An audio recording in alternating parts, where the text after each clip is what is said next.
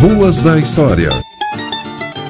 O Complexo Ambiental Manuel Ribas, mais conhecido como Parque Ambiental, tem o nome de um pontagrossense ilustre, o homem que ocupou por mais tempo o governo do Paraná. Manuel Ferreira Ribas nasceu em 1873. Estudou e casou-se em Castro. Sua carreira política começou longe daqui, em Santa Maria, Rio Grande do Sul. Ele foi para lá convidado para organizar a Cooperativa dos Trabalhadores da Via Férrea do Rio Grande do Sul. Graças à sua competência como administrador, ganhou notoriedade que o levou a se eleger prefeito daquela cidade. Depois da Revolução de 1930, o Brasil vivia um período de exceção, o regime de ditadura de Getúlio Vargas.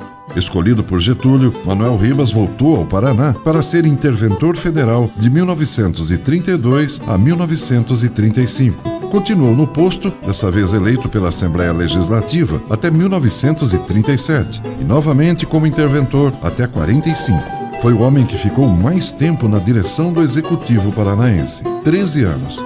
Ribas encontrou o Estado financeiramente abalado e ficou conhecido como o restaurador das finanças do Paraná. Foi obrigado a realizar cortes no quadro de funcionalismo estadual, o que teria sido a origem do apelido de Maneco Facão. Apesar dos poucos recursos disponíveis, realizou importantes obras, como a Estrada do Cerne, com 700 quilômetros, ligando Curitiba ao Porto Alvorada, com bifurcação para Londrina e Jacarezinho. Iniciou as obras das rodovias, ligando Curitiba à União da Vitória e Ponta Grossa a Apucarana. Manuel Ribas priorizou a saúde pública com a implantação de centros de assistência sanitária, ambulatórios e dispensários.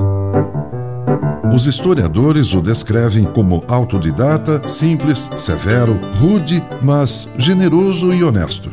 Manuel Ribas fiscalizava pessoalmente as repartições públicas, surpreendendo os funcionários relapsos que eram sumariamente demitidos. Com isso, juntou muitos inimigos, mas ganhou também o respeito e a confiança da maioria da população. Em 1945, Getúlio Vargas foi deposto e com ele caiu também o interventor do Paraná. Manuel Ribas morreu um ano depois. Ruas da História. Para críticas e sugestões, corione.gmail.com. Obrigado.